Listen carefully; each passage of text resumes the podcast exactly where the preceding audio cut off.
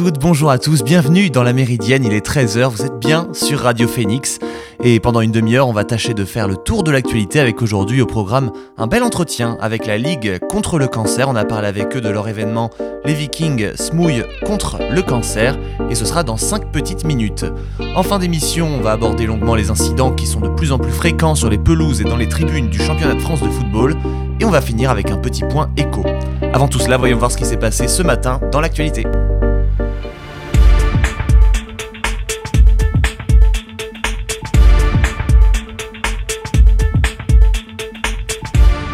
Nous parlions dans le sommaire d'incidents dans les tribunes des stades de football, mais il ne s'agit pas de ça, mais bien d'un drame qui s'est produit dans la nuit entre hier et aujourd'hui. Un minibus de supporters de Marseille a, percuté un camion causant la mort d'un des occupants du minibus. Huit blessés sont également à déplorer. Cela s'est produit sur l'autoroute A85 à hauteur de Mareuil-sur-Cher. Le minibus est entré en contact avec l'arrière de la remorque du poids lourd. 43 pompiers ont aidé à secourir les blessés ainsi que 10 ambulances. Nouveau chapitre dans la crise des sous-marins, l'industriel français Naval Group, censé livrer les 12 sous-marins à l'Australie, va remettre dans quelques semaines à l'Australie une proposition détaillée et chiffrée des coûts déjà engagés à venir après la rupture du gigantesque contrat. C'est Eric Pommelet, PDG de l'entreprise française, qui l'a annoncé au Figaro hier, qui a précisé également que Naval Group n'avait pas été sollicité pour l'acquisition de sous-marins nucléaires par le gouvernement australien. Quant à elle, l'Australie annonce qu'elle sera patiente pour renouer ses relations avec la France, alors qu'aucun contact n'a été pris entre Paris et Canberra depuis le début de cette crise. Stéphane Bancel, PDG du groupe pharmaceutique Moderna, a estimé dans une interview que d'ici un an, il y aura suffisamment de doses pour protéger l'humanité contre la Covid-19 et que la pandémie prendra fin. Selon lui, des rappels du vaccin seront nécessaires pour continuer de se protéger contre la maladie. Pour une personne âgée, il faudrait une injection par an, et pour une personne jeune et en bonne santé, ce rappel du vaccin pourrait être nécessaire tous les 3 ans. Stéphane Bancel a également annoncé qu'il comptait proposer un vaccin combiné contre la grippe et le Covid d'ici 2023. Les tensions sont de plus en plus palpables entre l'Algérie et le Maroc. Hier, l'Algérie a annoncé la fermeture de son espace aérien à tous les avions civils et militaires marocains. Cela a été annoncé dans un communiqué de la présidence qui a fait suite à un haut conseil de sécurité où Abdelmajid Tebboune, le président, le président algérien, a pris cette décision et la justifie par la poursuite des provocations et des pratiques hostiles de la part du Maroc. Cette décision arrive presque un mois après la rupture des relations diplomatiques entre les deux pays, en cause une profonde divergence sur la politique au Moyen-Orient et la gestion du territoire du Sahara occidental. En Tunisie maintenant, près de deux mois après s'être arrogé les pleins pouvoirs, le président tunisien Kais Sayed a pris mercredi euh, des dispositions exceptionnelles qui renforcent le pouvoir présidentiel au détriment du gouvernement et du Parlement. Il s'arroge le droit désormais de légiférer par décret et ces dispositions sont décrites comme transitoires par le gouvernement tunisien et une réforme constitutionnelle est à envisager désormais. Les Tunisiens accueillent cette nouvelle avec enthousiasme, ils considèrent que c'est un grand pas pour endiguer la corruption alors que l'opposition exprime leur crainte d'une dérive autoritaire. Vous écoutez La Méridienne sur Radio Phoenix. J'ai eu l'occasion, je vous l'ai dit dans le sommaire, euh, avant-hier, de rencontrer le président de la Ligue contre le cancer, euh, Didier Barré, qui nous a parlé en longueur du pôle de Caen et des événements qui approchent pour promouvoir la Ligue, avec notamment les Vikings Smouille contre le cancer, qui aura lieu ce dimanche. J'ai d'abord voulu savoir quelles étaient les prérogatives du bureau de Caen. Bah, le pôle départemental, il, respecte les, préconisations de, la fédération, hein, de la Ligue euh, nationale, avec quatre axes principaux. Tout d'abord, la recherche. Hein. la Ligue, euh, c'est le premier, la Ligue contre le cancer, c'est le premier financeur privé de la recherche euh, en France. On donne beaucoup d'importance également, on accorde beaucoup d'importance à tout ce qui concerne la, la, prévention, donc notamment les dépistages. Nous en reparlerons tout à l'heure avec le dépistage du cancer du sein. Mais la prévention, c'est aussi les espaces sans tabac hein, que l'on fait avec les collectivités locales. C'est aussi les agendas scolaires que nous distribuons dans des, classes de, de CM2. Euh, la Ligue, c'est également toute l'action sociale, hein, l'accompagnement des, personnes malades euh, et parfois l'aide financière également, hein, parce que parfois le cancer fait basculer des gens dans les difficultés financières. Et la Ligue, c'est aussi tout ce qu'on appelle les soins de support, c'est-à-dire euh, l'aide psychologique vers les personnes malades et leurs familles. Euh, c'est aussi les soins socio-esthétiques hein, qui sont euh, souvent indispensables, la kinésithérapie, euh, l'orthophonie, etc. J'ai poursuivi en lui demandant les difficultés qu'a rencontré la Ligue contre le cancer durant la période Covid, qui a forcément affecté les différentes actions de la lutte contre le cancer. Donc le Covid, enfin la période Covid a, fait, a été effectivement une période difficile. on a observé donc une baisse des dons importante hein, l'an dernier et on a dû arrêter 50%, enfin annuler 50% de nos événements.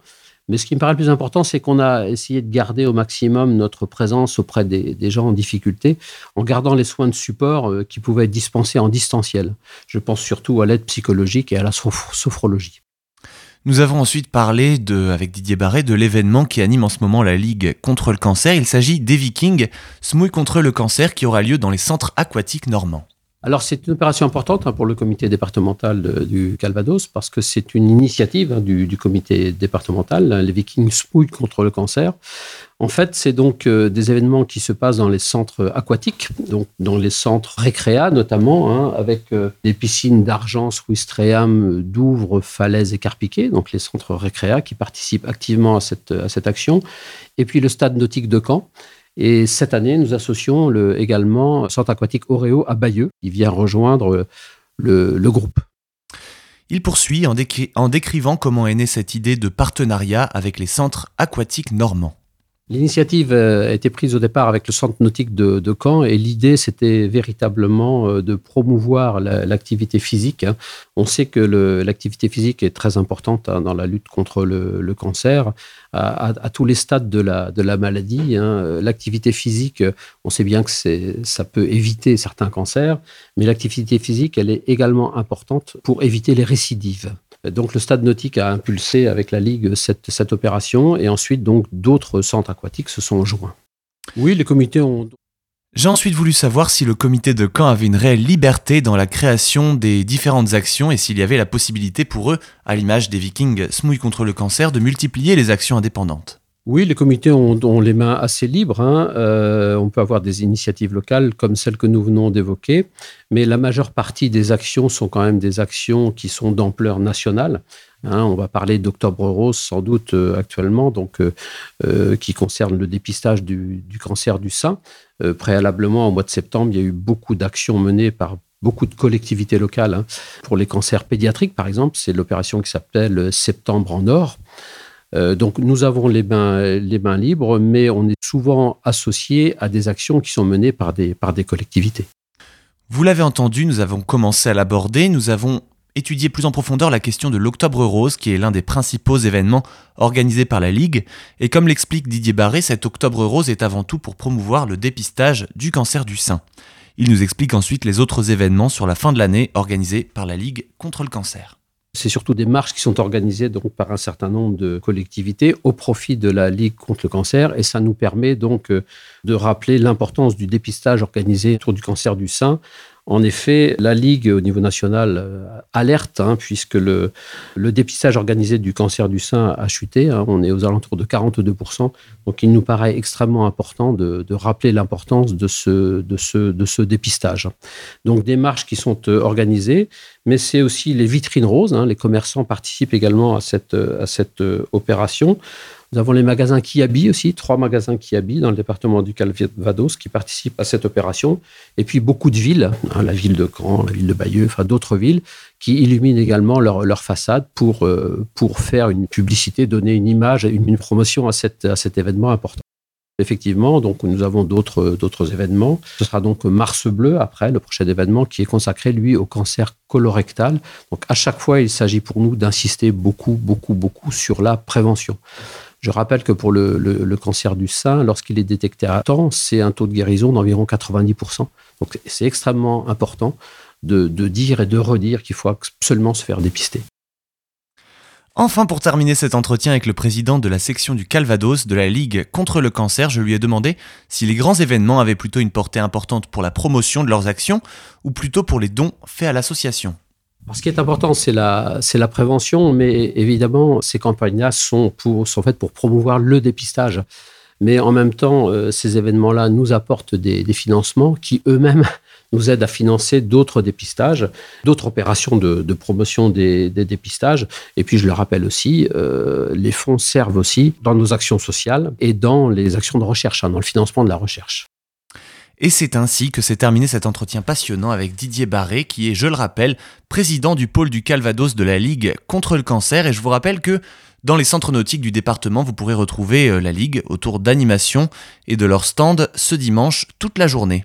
On va parler football dans quelques minutes, mais avant cela, je vais vous laisser avec l'excellent titre de José González nommé El Invento. C'est tout de suite sur Radio Phoenix.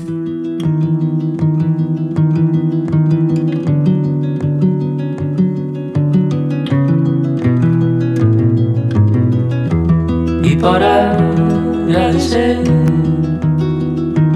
lo extraño de simplemente ser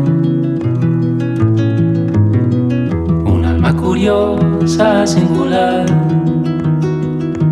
compleja en su calma y tempestad.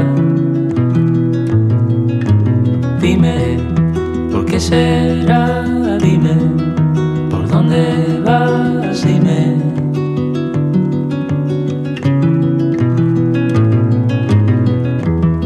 El amanecer cuando todo va a cambiar, todo de color. Y vemos aparecer un mundo lleno de belleza y de dolor. Dime, ¿por qué será? Dime, ¿por dónde vas? Dime, ¿de dónde somos? Dime. será? Dime, ¿en dónde estamos? Dime, ¿por qué? Y por pertenecer a la gente del libro, pretendiendo entender los enigmas del universo. Dime, ¿por qué será? Dime, ¿por dónde vas? Dime, ¿de dónde somos? Dime, dime y dime, ¿por qué será? Dime, ¿en dónde estamos? Magnifique, magnifique titre de José González et Bento. C'était sur Radio Phoenix et vous êtes toujours dans la Méridienne. Je vous propose maintenant de parler d'un sujet qui inquiète de plus en plus les instances du football. Il s'agit de la violence dans les stades. Depuis le début de la saison de, la saison de Ligue 1, le spectacle est au rendez-vous. On n'a pas connu de saison aussi prolifique depuis 40 ans. Des matchs à rebondissement, des équipes bien rodées, des stars pour mettre un coup de projecteur sur le championnat. Tout devrait aller pour le mieux dans le microcosme de la Ligue 1. Oui seulement voilà. Le début de saison de Ligue 1 est marqué par de graves incidents avec les supporters, une situation très préoccupante, d'autant que là où il s'agissait d'un événement violent ou deux par saison lors des saisons précédentes, on se rend compte aujourd'hui que chaque semaine le, le, phénomène se reproduit. Je vous propose de faire un retour donc sur les principales dérives connues depuis le début de cette saison. Et cela a commencé dès la première journée de championnat, le retour euh, des supporters dans les stades s'est accompagné de lancers de projectiles sur la pelouse par des supporters montpelliérains lors de la réception de Marseille le dimanche 8 août. Jets qui avaient touché le montpelliérain Florian Mollet au visage une bouteille lancée depuis les tribunes avait blessé le milieu de l'OM, Valentin Rongier à la bouche. La rencontre avait été interrompue une dizaine de minutes avant de reprendre, et ce début de saison devait être évidemment un moment de fête avec le retour des supporters dans les stades, à cause de la crise du Covid, les stades ont sonné creux pendant près d'un an et demi et les observateurs étaient unanimement enthousiastes à l'idée d'entendre à nouveau les chants des supporters. Cette première journée de championnat n'était qu'un avant-goût, malheureusement, de ce qui allait arriver. Lors de la troisième journée ensuite de Ligue 1 qui opposait Nice à Marseille, l'Alliance Riviera a été le théâtre d'une bien triste fin de match. Arrêté à la 75e minute à la suite de la décision des arbitres, le match avait été émaillé par des débordements entre supporters niçois et joueurs marseillais sur le terrain comme en tribune. Ciblé tout au long de la rencontre par des supporters euh, des Aiglons, Dimitri Payet avait renvoyé dans la tribune populaire sud une bouteille d'eau qu'il avait précédemment reçue, provoquant l'envahissement de la pelouse par plusieurs dizaines de Niçois. Passons maintenant au derby du Nord entre Lens et Lille qui depuis plus de 10 ans ne s'était plus joué au stade Félix Bollard de Lens. Il y a 5 jours, le public a donc pu retrouver la joie d'un vrai derby du Nord avant que le spectacle ne tourne au cauchemar. Un groupe d'ultra-lançois ont envahi le terrain à la mi-temps pour se ruer sur les Lillois avant que les CRS n'interviennent. Les Lillois avaient quant à eux jeté des sièges sur euh, la tribune famille des Lensois, située, située juste à côté. Six supporters avaient été légèrement blessés et deux spectateurs avaient été interpellés, dont un pour avoir lancé un siège sur les forces de l'ordre. Le match avait pu reprendre après une demi-heure d'interruption, et un jeune supporter, Clément, 15 ans, raconte ce qui lui est arrivé ce soir-là. Il y a eu des jets de projectiles des deux côtés et j'en ai reçu un euh, en plafond. J'avais une plaie de 7 cm de longueur et de 1 cm de profondeur. Je suis encore un peu sous le choc, je pense, parce que bah, c'est... je m'y attendais pas. Enfin, parlons de, des matchs d'hier. En, en, marge de ce match de Ligue 1 opposant le, le MHSC, euh, les Montpellierins, aux Girondins de Bordeaux, un bus de supporters bordelais a été caillassé euh, près de Montpellier par des supporters héroltés qui étaient armés de barres de fer. Une bagarre générale a éclaté au bord de la route entre les deux camps avant que les forces de l'ordre n'interviennent. En tout, 16 personnes ont été légèrement blessées et 6 ont fini à l'hôpital. Un supporter bordelais raconte les faits. Nous sommes arrivés à un rond-point où il y avait un peu de monde et nous avons vu apparaître 70 à 80 personnes cagoulées effectivement, euh, sorties de nulle part, qui ont déboulé sur le rond-point et se sont dirigées directement sur le bus des supporters bordelais. S'en est suivi une bagarre qui a duré plus de 5 bonnes minutes euh, en attendant les renforts police. Il existe un, historique entre les, entre les deux clubs de supporters, mais très honnêtement, aujourd'hui, on ne s'attendait pas du tout à ça. Plus tard dans la soirée, des incidents ont également éclaté à Angers, au coup de sifflet final du match opposant le SCO à l'OM. Euh, après des provocations de la part des Angevins, des supporters marseillais sont descendus de leur parcage pour se rendre sur le terrain et se diriger vers les ultras locaux. Euh, le directeur de la communication de l'OM a expliqué la scène, et malgré l'intervention des stadiers et l'appel au calme du speaker du stade Raymond Coppa, des coups ont été échangés entre les deux camps. Vous pouvez le constater donc, euh, ces violences sont de plus en plus fréquentes et se généralisent à tous les stades du championnat. On peut mettre cela sur le compte de la bêtise de certains, sur l'absence de stade sur une longue durée, sur la montée de la violence sociétale, entre autres. Et le fait est que cela ne peut plus durer, comme l'explique l'entraîneur du SCO d'Angers, Gérald Baticle. Les instances du foot de, gérer, puisqu'on se rend compte qu'il y a un problème toutes les semaines. Pour moi, le rectangle est sacré. C'est le théâtre du football. Ça doit vraiment être sacré et être protégé pour que ce soit l'espace euh, sécurisé des joueurs et, et des staffs. Mais alors quelles sanctions prendre pour ce genre d'agissement? La plupart du temps, la Ligue de football professionnel prône le huis clos pour que cela serve d'exemple, car en plus de priver les supporters de stade, cette sanction empêche d'importantes recettes de billetterie pour les clubs qui peuvent se sentir obligés de réagir pour contenir leurs supporters. Certains trouvent ces sanctions prononcées euh, trop faibles, d'autres, comme la ministre des Sports Roxana Maracineanu, estiment que les sanctions sont mesurées et suffisantes. Reste qu'il est bien dommage de voir ce genre d'agissement dans les stades de Ligue 1 en espérant que le problème s'atténue dans les prochaines semaines. Je vais vous laisser maintenant avec un titre de Parc Assist, euh, un titre de Cassis Dead, pardonnez-moi, Parc Assist sur Radio Phoenix. Resist. Park it with the park assist. Know what my department is. Narcotics, pharmacists, farming shit. Crop a star dog, have to harvest it. Pile of chicks. When I spit this shit, it's just parlor tricks. So they say I got the gift, but don't know how to harness it. See, I'm laughing calm in that target with the harnesses. Bit of wood trim.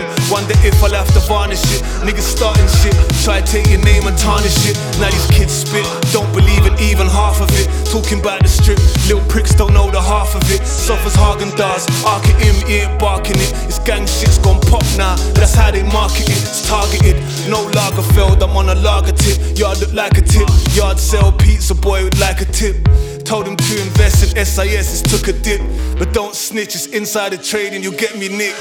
Architect, they copy, I don't miss a trick. Narcissist, like the track up, yeah, I'm an arsonist. Arseholes, middle class, moaning about how hard it is. Never seen the trap, they don't know how rough the carpet is. Too much arms house, niggas armed, you need an armistice. Body armor like the army now, cause no one uses fists. Used to lump you up, cocoa on your head look like a cyst. You know what this is.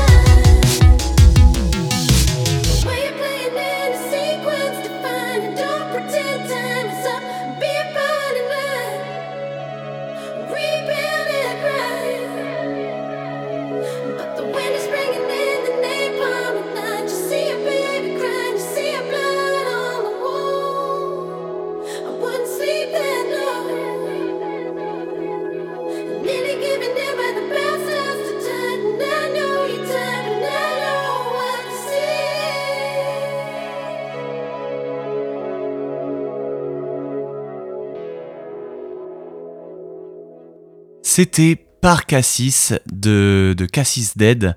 Et euh, pour terminer cette émission, nous allons, euh, nous allons entrer vers la fin de cette émission tranquillement avec, pour terminer, un petit point écho.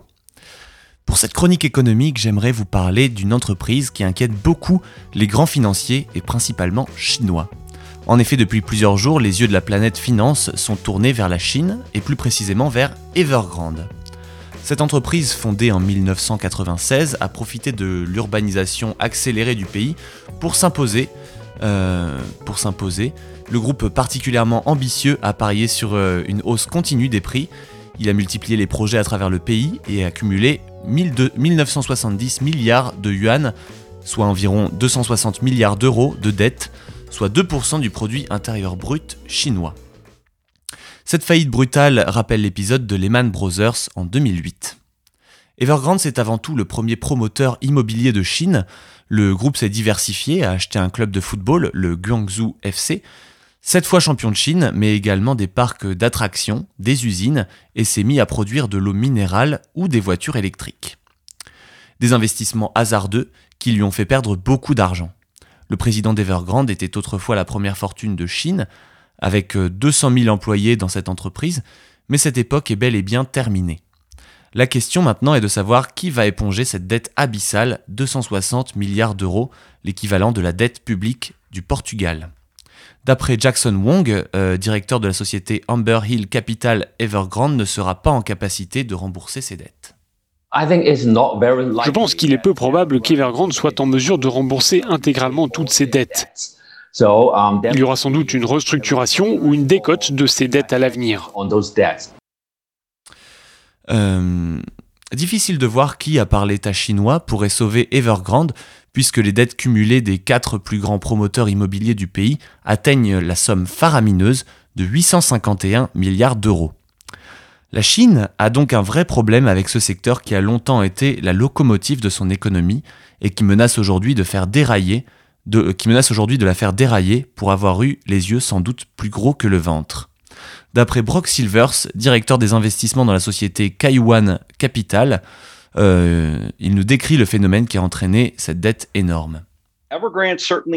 Il est sûr qu'Evergrande a beaucoup de problèmes, mais le groupe dispose également d'une importante réserve d'actifs à même de résoudre ces problèmes, au moins partiellement.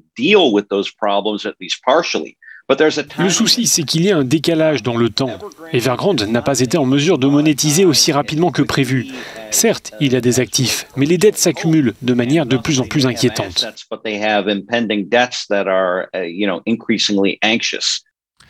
Devant le siège du groupe Evergrande à Shenzhen, dans le sud de la Chine, mercredi 15 septembre, les manifestations ont crié Rendez-nous notre argent.